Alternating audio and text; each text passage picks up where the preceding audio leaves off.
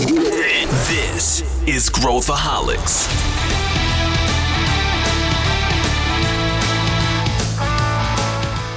Olá, aqui é Pedro Van Gertner, eu sou o CEO da ACE e esse é Growthaholics, o podcast para quem adora inovação e empreendedorismo.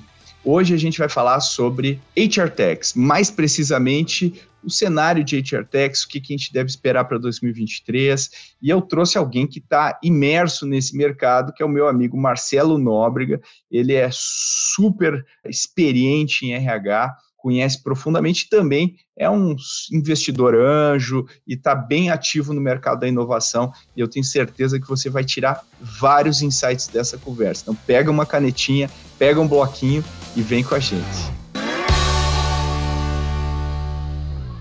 Estou aqui com o meu amigo Marcelo Nóbrega. O Marcelo Nóbrega, que é um, uma referência aqui na área de recursos humanos no Brasil, já passou de McDonald's a outras indústrias aí. Eu vou, eu vou dar as boas-vindas aqui para o meu amigo, pedir para você também se apresentar, contar o que, que você está fazendo hoje, que acho que é interessante para quem está nos ouvindo também, Marcelo, que, tá, que além de tudo também é um investidor anjo aí num monte de HR Techs, como é o tema que a gente vai discutir aqui. Boa, Pedro. Legal. Obrigado pelo convite para estar aqui com você falando sobre esses assuntos interessantes. O, falando um pouquinho mais da vida corporativa, né, trabalhei realmente em vários setores de atividade, é, além do MEC, antes eu fui VP de RH da Latam, diretor de recursos humanos da Hackett McKinsey para a América Latina. Trabalhei antes disso 10 anos no mercado de petróleo e gás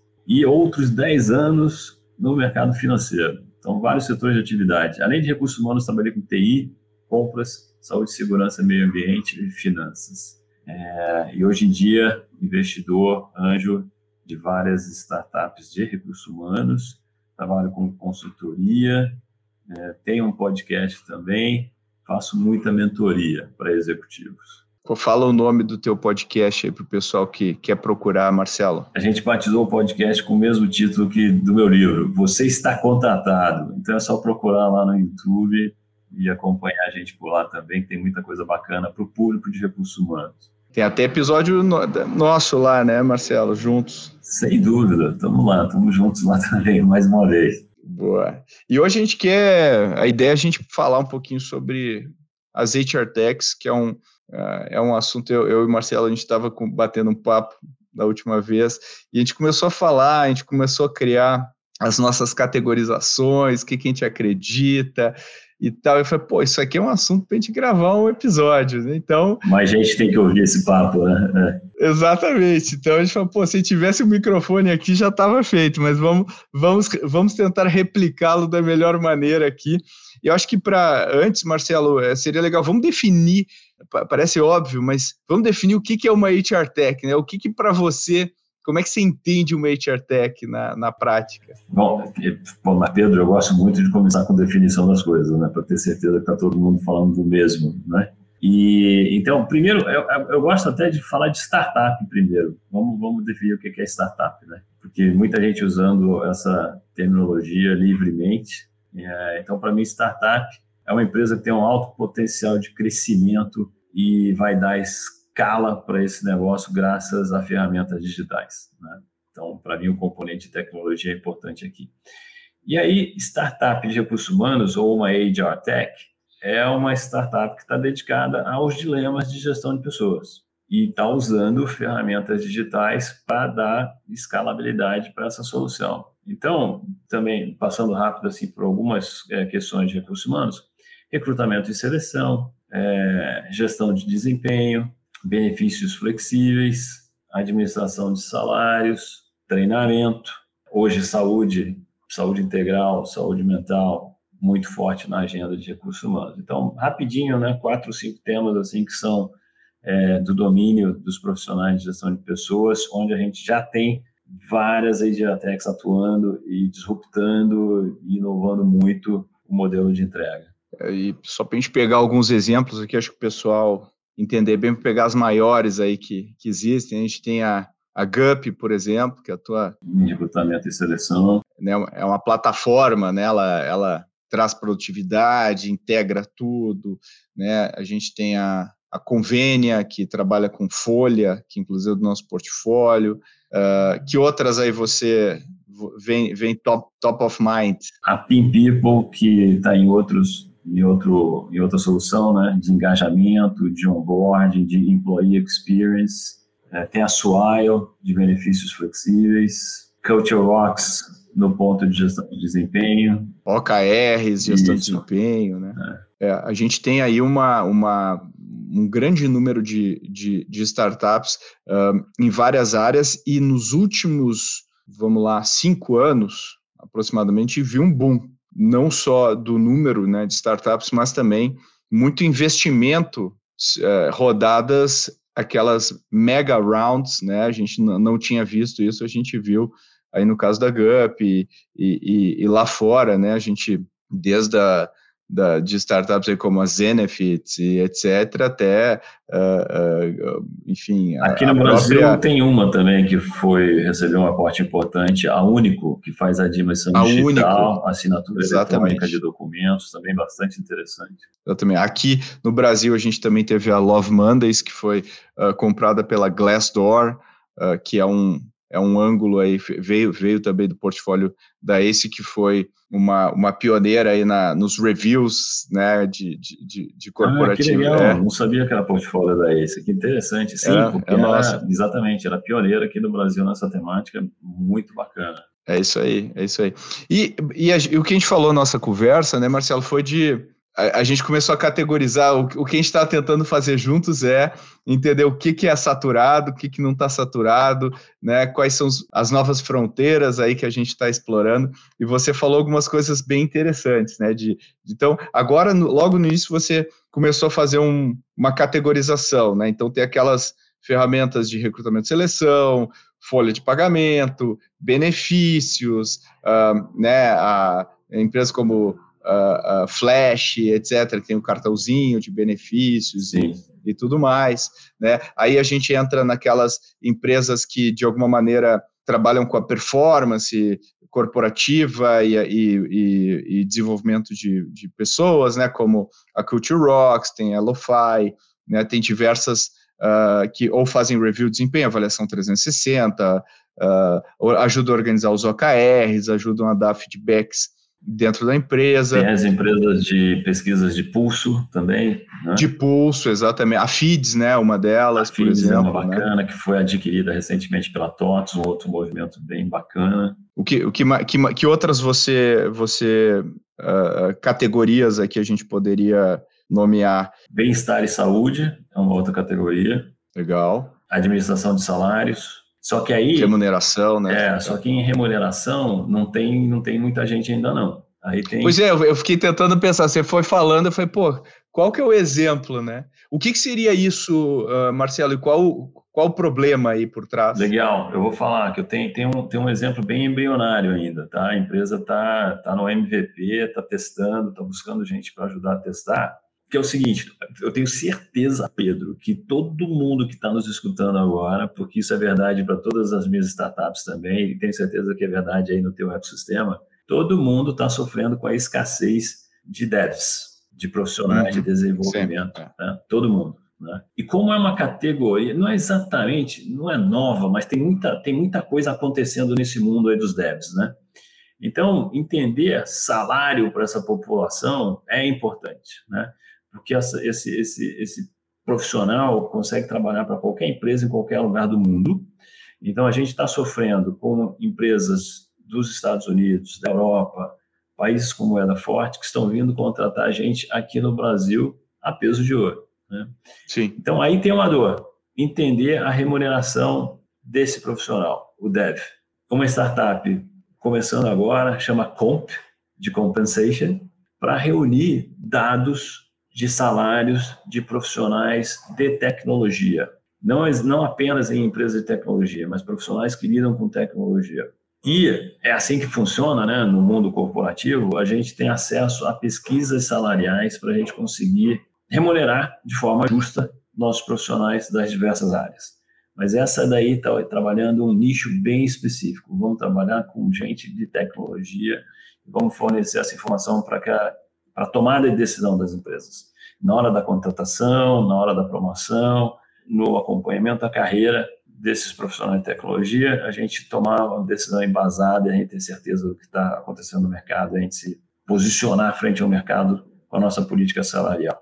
É, esse, esse, é um, esse é um problema que impacta 100% do mercado. Né? Todo mundo, na hora de olhar o seu, a sua folha, é, contratar alguém, está perguntando, será que eu tô, esse é o salário adequado, é justo, é competitivo, não é competitivo, está acima, está no quartil superior, está no quartil inferior. É, a gente recebe, às vezes, aquelas pesquisas de recursos humanos, mas a gente fica se perguntando, será que é, é o recorte do meu setor, é o recorte do meu mercado, será que está certo, será que não está certo? Quando foi feito? Quando foi feita essa pesquisa? Quando, exatamente. É outra temática. Né? Não, você trouxe um problema, exatamente, o problemaço da gente usar essas fontes públicas como referência é aí, você não sabe qual é o recorte, quais são as empresas que estão representadas ali, qual é o tamanho da população que foi pesquisada, é, setor de atividade, quando a pesquisa foi feita e, e, no final das contas quem fez, quem executou aquela pesquisa, né, para você realmente ter confiança naqueles uhum, dados. Uhum. Então, é, assim, a amostragem ela ela cobre o que e é estatisticamente válida, é, a gente fica meio que né, é, vendido. Exatamente. É, então, então essa é outra categoria. Eu acho que tem assim algumas uh, ferramentas por exemplo, como a Mindsight, que, que usa a inteligência artificial uh, ah, para. A gente usa para isso, né? Para avaliar o fit cultural, por exemplo, que um colaborador, que um, que um, um candidato uh, tem com a empresa. Você usa, Pedro, quer dizer que a ACE usa no seu processo seletivo? A gente usa. É claro que não é a única forma né, de fazer, mas a gente se embasa também com, com isso. E, e é bem interessante o, as decisões que a gente consegue tomar, o, o olhar que a gente consegue ter, uh, não só para avaliar que, aqueles candidatos e candidatas que uh, a gente está empolgado e acha que pode fazer sentido, mas também para pegar, às vezes, candidatos que a gente não olharia Uhum. Uh, uh, uh, e fala, poxa, peraí, vamos, vamos, vamos olhar então para um recrutamento mais, talvez mais diverso. Que sacada interessante essa, hein? É, é. é. Exatamente. Pô, vamos, vamos se é para trabalhar diversidade, vamos, vamos olhar isso também com, com outros olhos para uma base mais ampla de pessoas e falar, poxa, tem alguém aqui que eu talvez nem olharia por, sei lá, tá, nunca trabalhou na área ou alguma coisa assim, mas olha, olha o fit que essa pessoa tem com aquilo que a gente está fazendo. A gente se acostumou aqui a formar as pessoas dentro de casa, né? Então, uhum. esse é um, esse é um, a gente tem a felicidade de poder trazer qualquer pessoa, literalmente. E, e então, assim, é, a inteligência artificial é uma fronteira que a gente está recém começando a ver nas ferramentas uh, para a área de RH, né, Marcelo? Eu ainda não Isso. vi uma aplicação em larga escala uh, disso, né? Nós citamos, eu, eu acho que essa, essa, essa é uma grande fronteira agora, né? Então, a gente citou vários exemplos de startups, muita gente bacana, muita solução legal que está trazendo mais eficiência, que está trazendo uma maneira diferente de fazer o RH, mas realmente é verdade que tem muito pouco de utilização de inteligência artificial neste momento ainda. Só que a gente está acompanhando agora é, a conversa sobre o, tipo, chat GPT, né, da OpenAI e tal. Então, essa, isso, isso tá, é incrível como a tecnologia avança rapidamente e como a gente pode saltar degraus né, e embarcar em, em, em coisas super inovadoras, é, sem muito investimento e sem precisar caducar algumas das coisas que você faz. Então, tem um campo enorme para a inteligência artificial agora entrar e ajudar a gente. Mas eu vou te dizer uma que já existe. Existe uma empresa americana chamada LeadX. Lead de liderar, liderança e X de X. Né? Então, a LeadX ela é uma empresa de coaching. E coaching é uma ferramenta poderosíssima para desenvolvimento das pessoas, tá? O que, que tem um grande barato aqui, né? É que os coaches da LeadX são bots que legal, não, que legal. Não, são coaches humanos que estão do lado de lá conversando com o executivo. Olha que interessante. O que, que, que você acha disso, Marcelo? Que tem tanta gente, tem tantos coaches tão bons, né? Mas, uh, uh, mas, mas, por outro lado, a gente não, não consegue escalar, talvez, né, para toda a companhia. Imagina cada cada colaborador tem o seu coach personalizado, uh, ajudando é. essa pessoa a performar, né? É, Olha que é. interessante. E coaching tem metodologia, né? Então, tem método. Tem método, exato. Então, então o método pode ser traduzido num algoritmo, né? E muito do coaching é voltar para a pessoa as é, perguntas com o que a pessoa está te dizendo, né? Então, é uhum. é algo que se aplica muito bem à inteligência artificial. Mas o, o ponto é esse, é dar escala, né? É dar oportunidade para mais gente ter acesso a esse trabalho, né? E sabe o que? Nos Estados Unidos, isso é semelhante à terapia. É semelhante ao cuidado com saúde mental também, né? É verdade, é verdade. Então, recentemente, recentemente eu participei como ouvinte de um evento online nos Estados Unidos sobre saúde mental e trouxeram uma pesquisa em que é, os americanos dizem se sentir mais confortável com a terapia feita por um bot do que sentar na frente de um humano. Já estão se sentindo Me mais confortável com isso, exatamente. É.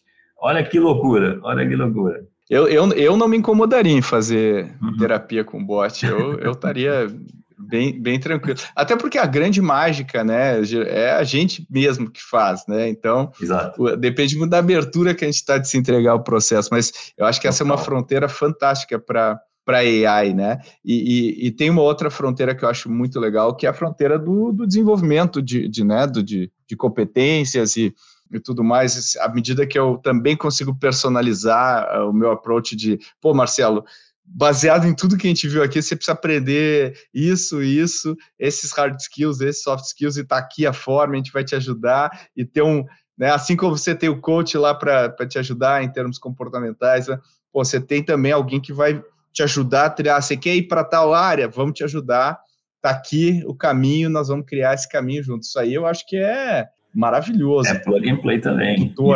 E, e a AI consegue te ajudar no diagnóstico daquilo que você precisa desenvolver e ela também consegue te indicar os caminhos, te fazer a recomendação das ações, né? das ações de uhum. desenvolvimento uhum. de aprendizado. Então, eu acho sensacional. É, a gente tem, tem, a gente hoje fala que a educação, o aprendizado tem que ser autodirigido, multiformato, multiconteúdo, na hora que você precisa desenvolver algo, né? Mas aí eu volto no primeiro ponto, no autodirigido. Eu acredito, eu, eu acredito numa mescla aqui, né, com, com a AI né, colaborando conosco. E, você vai ser muito mais eficiente e muito mais certeiro obtendo auxílio da AI nesse diagnóstico. Eu não acho que autodirigido a gente vai ser tão preciso assim. Né? É, é. Eu, eu acho que são poucas pessoas que têm né, essa, esse, essa característica, eu acho que a AI consegue te ajudar. Tem um outro ponto aqui, uh, Marcelo, que, que eu acho que é meio que o santo grau também do, é, que muitas, muitas empresas tentam, que é realmente entregar people analytics de qualidade uh, para tomada de decisão. É, e, e, e muitas vezes uh, tu tem aqueles, uh, aqueles KPIs mais hard, né, que é o turnover, etc. Mas daí quando você começa a olhar uh, KPIs tipo engajamento e tudo mais, você geralmente tem uma, uma atitude, tem, tem que partir de uma ação de alguém que é, eu vou preencher um assessment e tal. E eu acho que o AI também tem essa capacidade de ler, ver, ver os seus comportamentos, é, o, o, que, que você está usando e tal, e, e consolidar isso num, em KPIs que a gente consiga entender o que está acontecendo com as pessoas da companhia de, em escala. Uh, não sei se você já viu alguma perfeito. coisa nesse sentido, ou qual é a tua visão sobre não, o. People Analytics é, também? O People Analytics é, é, é outra, né? é outra área de, de expansão. Já tem muita solução no mercado. A Miner, por exemplo, é uma empresa que tem uma plataforma bom, que permite bom, que você faça é, as a service, né? tem uma plataforma que te dá autonomia para você fazer o seu próprio Analytics mas RH está um pouco atrasado versus é, marketing finanças né, no uso de, de KPIs, de indicadores para gestão. Então, tem muita oportunidade aí para avanço. E, tipicamente, ainda falamos, falando sobre analytics, a gente aplica isso em turnover, em absenteísmo, nessa parte, nessa área mais hard, que talvez bem, seja uma área mais fácil de a gente metrificar neste momento. Mas o Analytics ajuda a gente a fazer promoção, a colocar pessoas em posição de liderança. Perfeito. A tomar decisão de salário, a tomar decisão de desenvolvimento, né? E a gente encontrando padrões, encontrando modelos e aí atuando de forma preditiva. E o colocando e a promoção, a gente tipicamente a gente promove uma pessoa para um cargo porque ela faz muito bem o que ela faz hoje, né? Sem entender o potencial. É muito importante entender o potencial de crescimento da pessoa e além do potencial, e não é o potencial técnico, mas é o potencial de gestão para ocupar uma posição de liderança, que é diferente de ser um técnico, muito diferente de ser um técnico. Então a gente pode ver outras promoções, identificar padrões, né? E aí volta na questão do desenvolvimento, recomendar ações de desenvolvimento para a pessoa que a gente está pensando em promover, para que ele comece a exercitar o músculo da liderança antes. E até teste e decida se quer ou não quer ser líder, que é outra coisa importante também. Né? O saber fazer, o querer fazer, vem junto aí. É, o Analytics pode ser aplicado a muita coisa diferente. Diversidade e inclusão, por exemplo. Vamos trazer uma outra, um outro subsistema de RH aqui. Diversidade a gente consegue medir também mais facilmente. Por exemplo, gênero, orientação sexual, é, raças, gerações. A gente consegue botar o número de pessoas que a companhia tem em cada uma dessas estratificações, né, Pedro? Mas como é que você mede a inclusão, Pedro? Como é que você mede se as pessoas estão sendo ouvidas, estão participando realmente?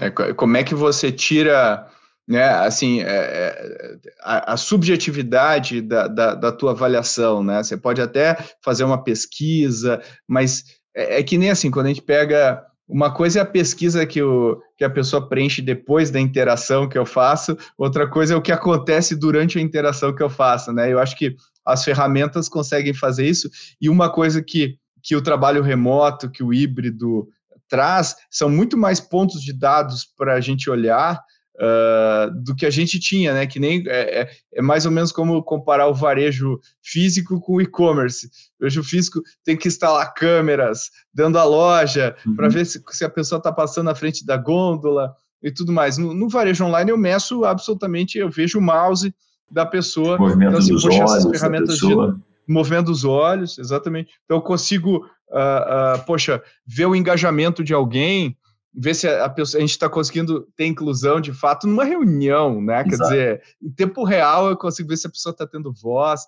se não está tendo voz, qual o percentual da reunião que a pessoa está falando.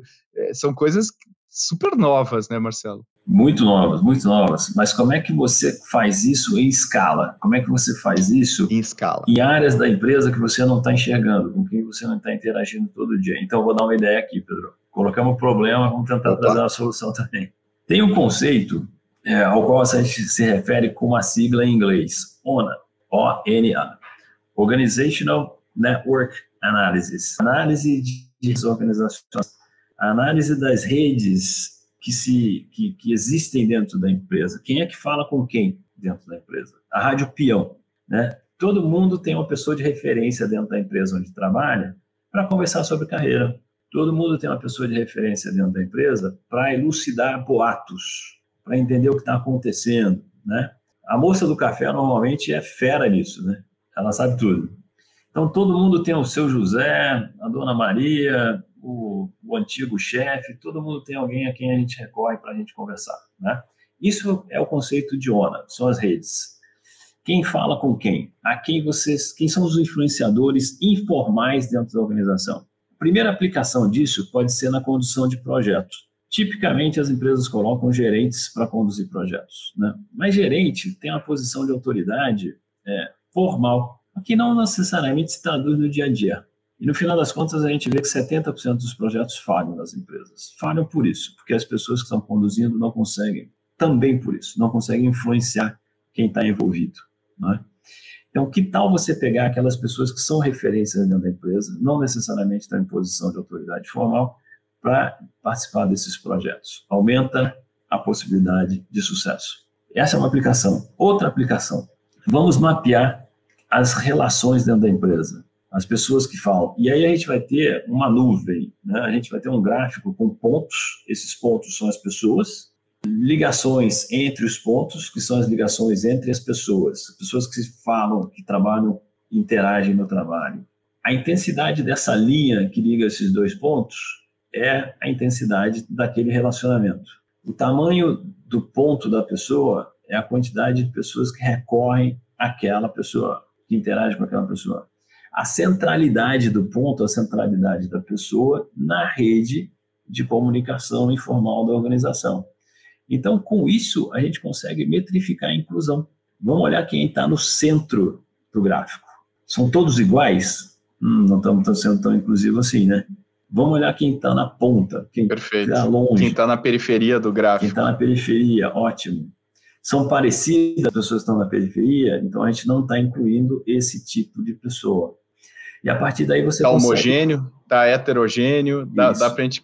É Olha. Super legal. É isso aí. Ninguém ainda usa, ninguém ainda usa esse conceito para medir inclusão, Pedro. Aqui tem novidade, aqui tem uma oportunidade. Aí, ó, pessoal, eu, eu gosto muito, eu gosto muito. E uma coisa que, me, que, que eu penso aqui, Marcelo, queria ver o que, que tu acha também disso, é fazendo uma analogia com o streaming. Tudo começou com a Netflix. A gente assina a Netflix e tal. Aí surge Prime. Eu assinei Netflix, Pedro, na época que era CD ainda, viu? Olha aí, olha aí. Eu, eu fui um dos pioneiros. A, a, minha Netflix é em inglês até hoje. Eu nem sei por, por quê, mas ela vem com os títulos todos em inglês, porque eu fui, não tinha em português, não precisava nem de VPN para assistir o conteúdo uh, americano. E aí depois Prime, depois HBO, uh, Star Plus, Disney Plus. Hoje é uma zona, né? Hoje é uma é. zona. Aí, se a gente for botar ali na ponta do lápis, a gente gasta é, praticamente o que eu gastava com TV a cabo já com, com streaming. E, e, e, aí começa a gente né, ver serviços ali como Roku, a Amazon, lá o Fire Stick e tal, que eu consigo consolidar os meus serviços, mesmo assim ainda de uma maneira bem rudimentar, digamos assim. E eu acho que, de certa forma, a gente está tendo uh, um movimento meio parecido né, no RH. Até pouco tempo atrás, as grandes plataformas de RP, os SAPs da vida, todos tinham lá. Se você, se você pegasse o checklist e fazer, ah, tem uh, benefício? Tem. Que tem, mas daí você vai nas empresas ninguém usa, né? Porque é, um, é ruim, é só para preencher, né? Para protocolarmente lá numa RFP o cara dizer que tem. E aí a gente começou, pô, esse cara aqui em recrutamento, uma GUP, pô, detona, vou contratar, vou contratar. Quando eu vejo, eu tenho lá é, é, mais de uma dezena de de fornecedores de serviços aí de RH, uh, ah, e eu tenho que entrar numa plataforma, sair e tal, a, minha, a gestão desse, desse, desse negócio acaba ficando complexa. Qual que você acha que é o futuro? Uh, camada, uma camada que eu pluga, plugue tudo e ele gerencia, uh, ou você vai ver uma GUP começando a comprar outras menorzinhas para criar uma plataforma mais abrangente? É, qual, qual que é a tendência para você, Marcelo, que conversa com muito líder de RH? Esse é um problema, em primeiro lugar, assim, você acha que vai vir a ser um problema? É, você, você precisa de, um, de uma plataforma, de uma camada nova aí para fazer a gestão dos teus streams, né? Seria, o ideal seria isso, né?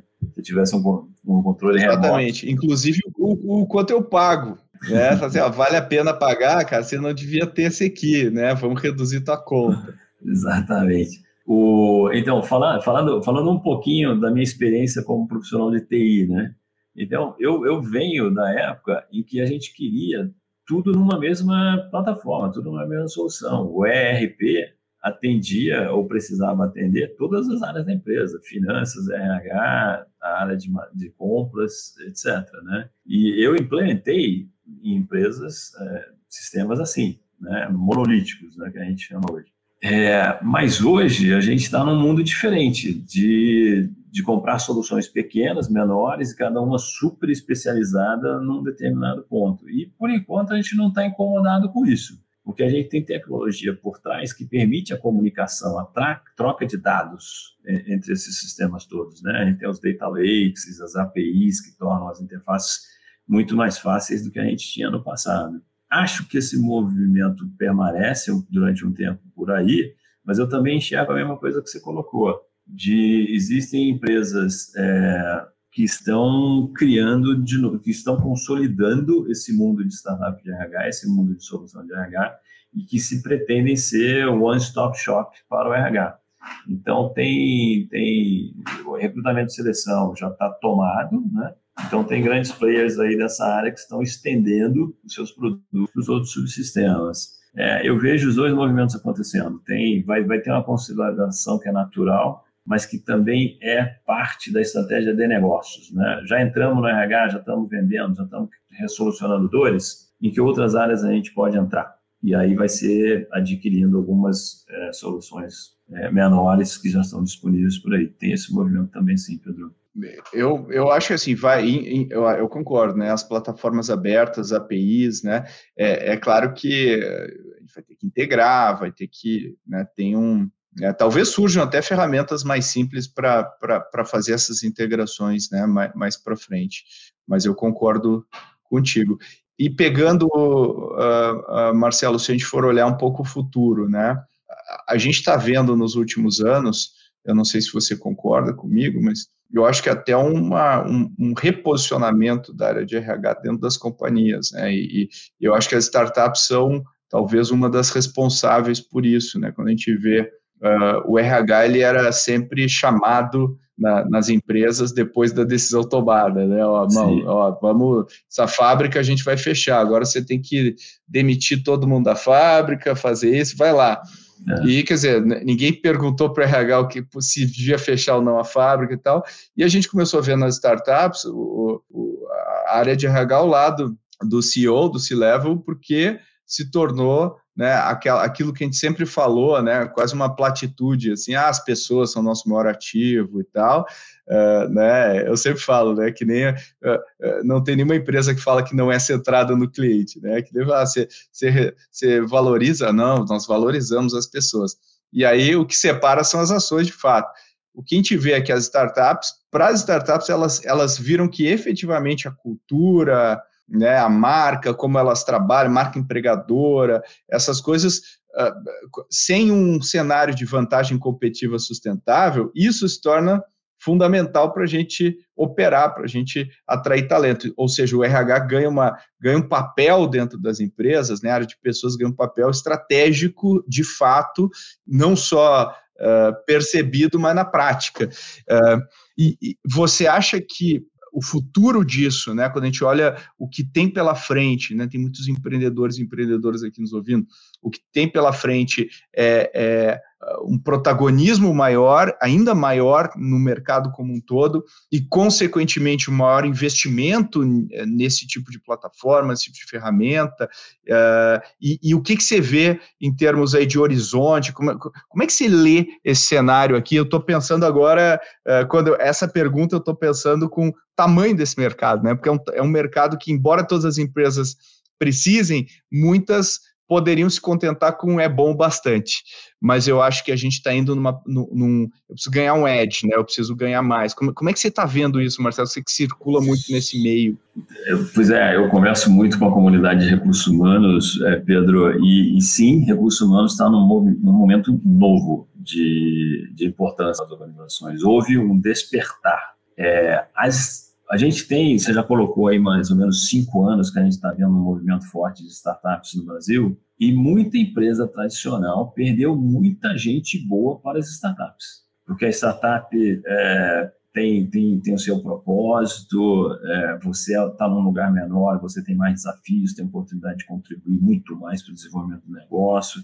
Você vê várias coisas, né, não só atuar, o seu departamento estanque, você está envolvido em, em, em várias decisões diferentes o nível de autonomia que uma startup precisa dar para os seus profissionais é outro. É, você está criando versus recebendo regras políticas, modelos que às vezes até vêm de fora do país e muitas vezes não se aplicam à cultura local. É, essa cultura de startup, sem dúvida nenhuma, chamou a atenção das empresas é, grandes, tradicionais, para um novo modo de gestão. Daí a importância do modelo de de RH, do profissional líder da área de RH.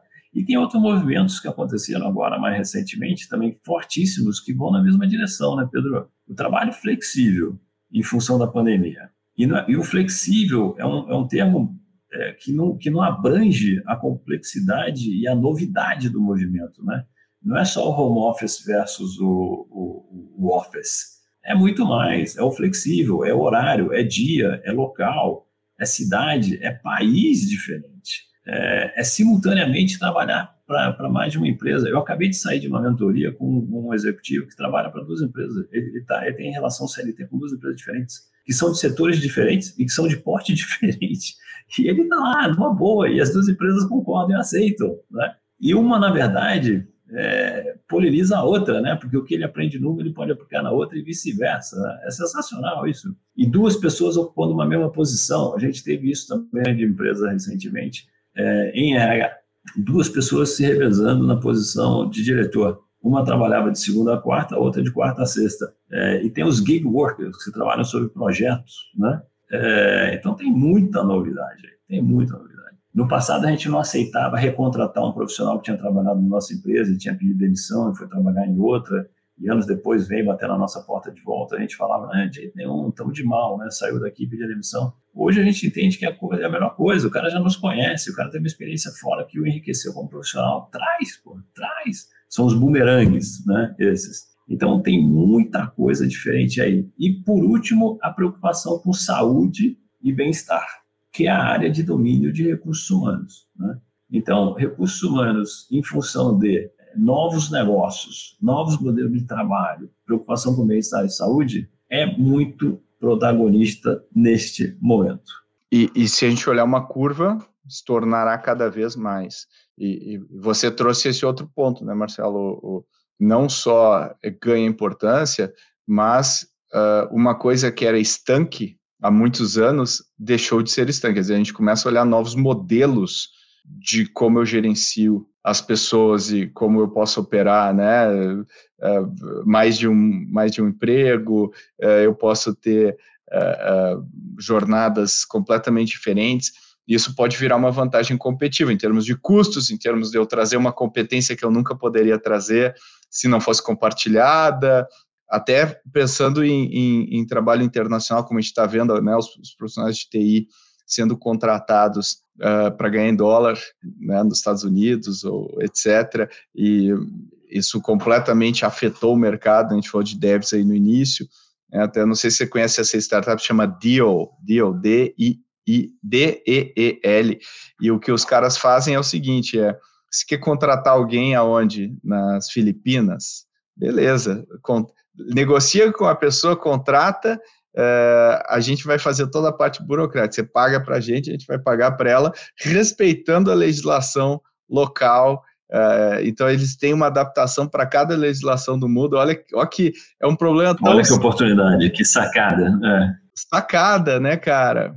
Porque, pô, não, lá a, a, a, legislação trabalhista exige isso, isso, isso, a plataforma já sabe e ela se adapta completamente, você contrata de fato, legalmente, uma pessoa em qualquer lugar do mundo, que é genial. Eu acho que esse tipo de solução não só é uma solução que, eh, como a gente estava falando né, no início, Uh, eu não sei se você concorda comigo, mas muito do que a gente falou, talvez muito sobre da primeira geração das soluções de, das startups de RH, das HR Techs, são HR Techs de eficiência operacional. Ela faz melhor, faz de um jeito mais uh, preciso, mais interessante, ou, ou que contemple coisas que a gente não olha, o trabalho que a gente já fazia.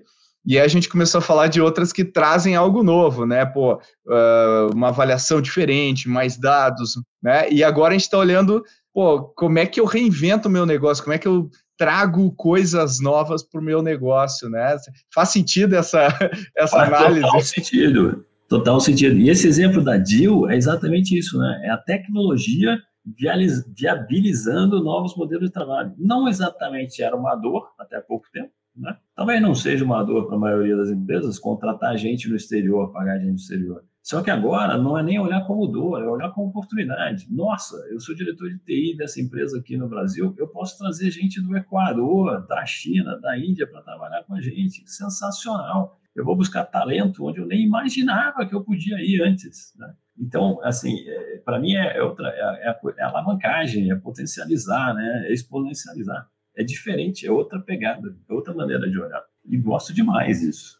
É, então, pegando essa, é, é, toda essa revolução que a gente está vendo é uma revolução, né? Porque não é só adição de tecnologia, como né, é repensar a forma de trabalhar, o que, o que sempre traz provavelmente uh, em vários, vários cenários uma, uma, uma geração de valor, uma criação de valor nova que a gente não estava pensando.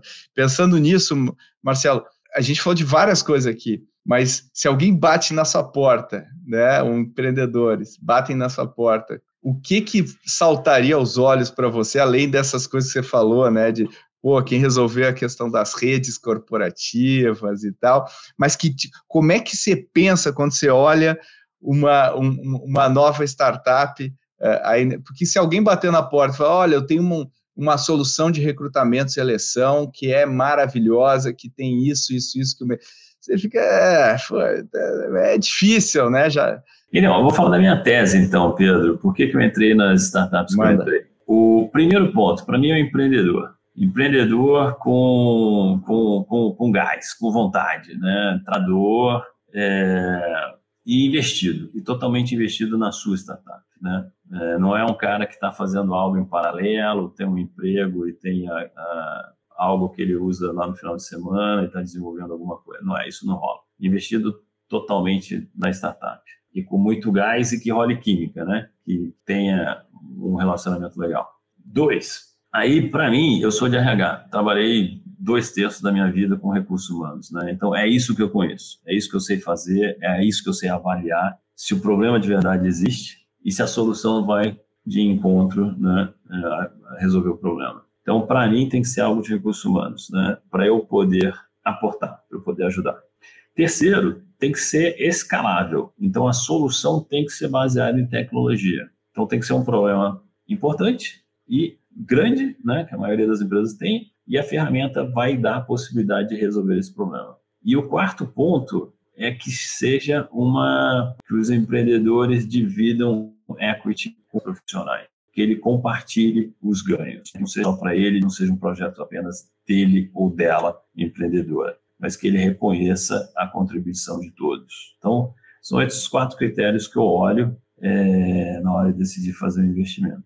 Ou seja, ainda, né, quando a gente olha e acha que o mercado está saturado, a gente não está nem né, na segunda camada depois da ponta do iceberg, aí tem muita coisa que ainda vai vir aí pois nos é. próximos anos. E a gente não tem todas as respostas, né, Pedro? A gente não sabe tudo, então daqui a pouco não aparece tem. alguém, aparece alguém que vai trazer esse, esse negócio da DIL, dos pagamentos internacionais, né?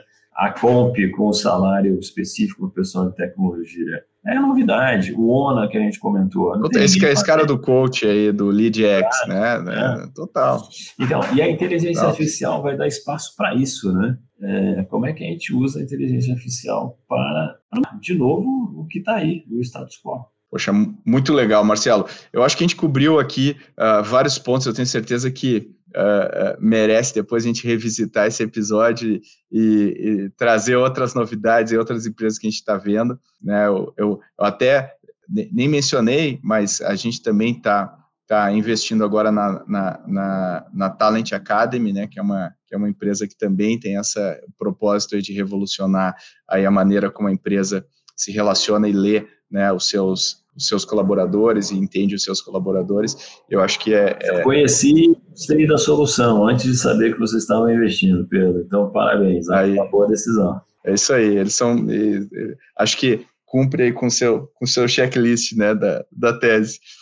E, e, mas eu queria te agradecer, Marcelo, por ter topado aí gravar. Agora a nossa conversa foi bem parecida, né? A gente trouxe coisas novas e insights novos para a nossa conversa, mas para a gente trazer a conversa que a gente teve e que a gente tenha outras aí ao longo desse ano é, discutindo o mercado, que é sempre um, um super aprendizado e conversar contigo, meu amigo. Tá combinado. E contigo também, Pedro. Adoro essas conversas, pegar teus insights sobre inovação.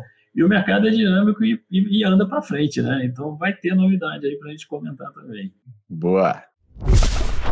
E aí, curtiu esse episódio? Se você gostou desse episódio, dá uma olhadinha no episódio 156 onde a gente fala um pouquinho mais sobre esse mercado de HR Techs que a gente gosta tanto. Como sempre, se você tem alguma sugestão, gostaria de participar do Growthaholics ou gostaria uh, que algum assunto fosse explorado com mais profundidade aqui, ou simplesmente discorda de tudo que a gente falou, manda uma mensagem para podcast.goace.vc, a gente recebe todas as mensagens e a gente responde cada uma delas com todo carinho. E também eu queria pedir para você um mini investimento do seu tempo. Exatamente, que você pare literalmente 30 segundos e compartilhe esse episódio com seus amigos, amigas, conhecidos, conhecidas nas suas mídias sociais isso ajuda a gente a ganhar cada vez mais exposição no mercado e ser visto por mais pessoas e tentar impactar mais gente com o nosso conteúdo. É com a sua ajuda que a gente conseguiu estar entre os 70 podcasts mais ouvidos no Brasil. Exatamente, nós estamos entre os mais ouvidos do Brasil, graças a você. Então, continua ajudando a gente. Agradecemos. Os seus 30 segundos rendem muito aqui no Growthaholics. Valeu e até a próxima.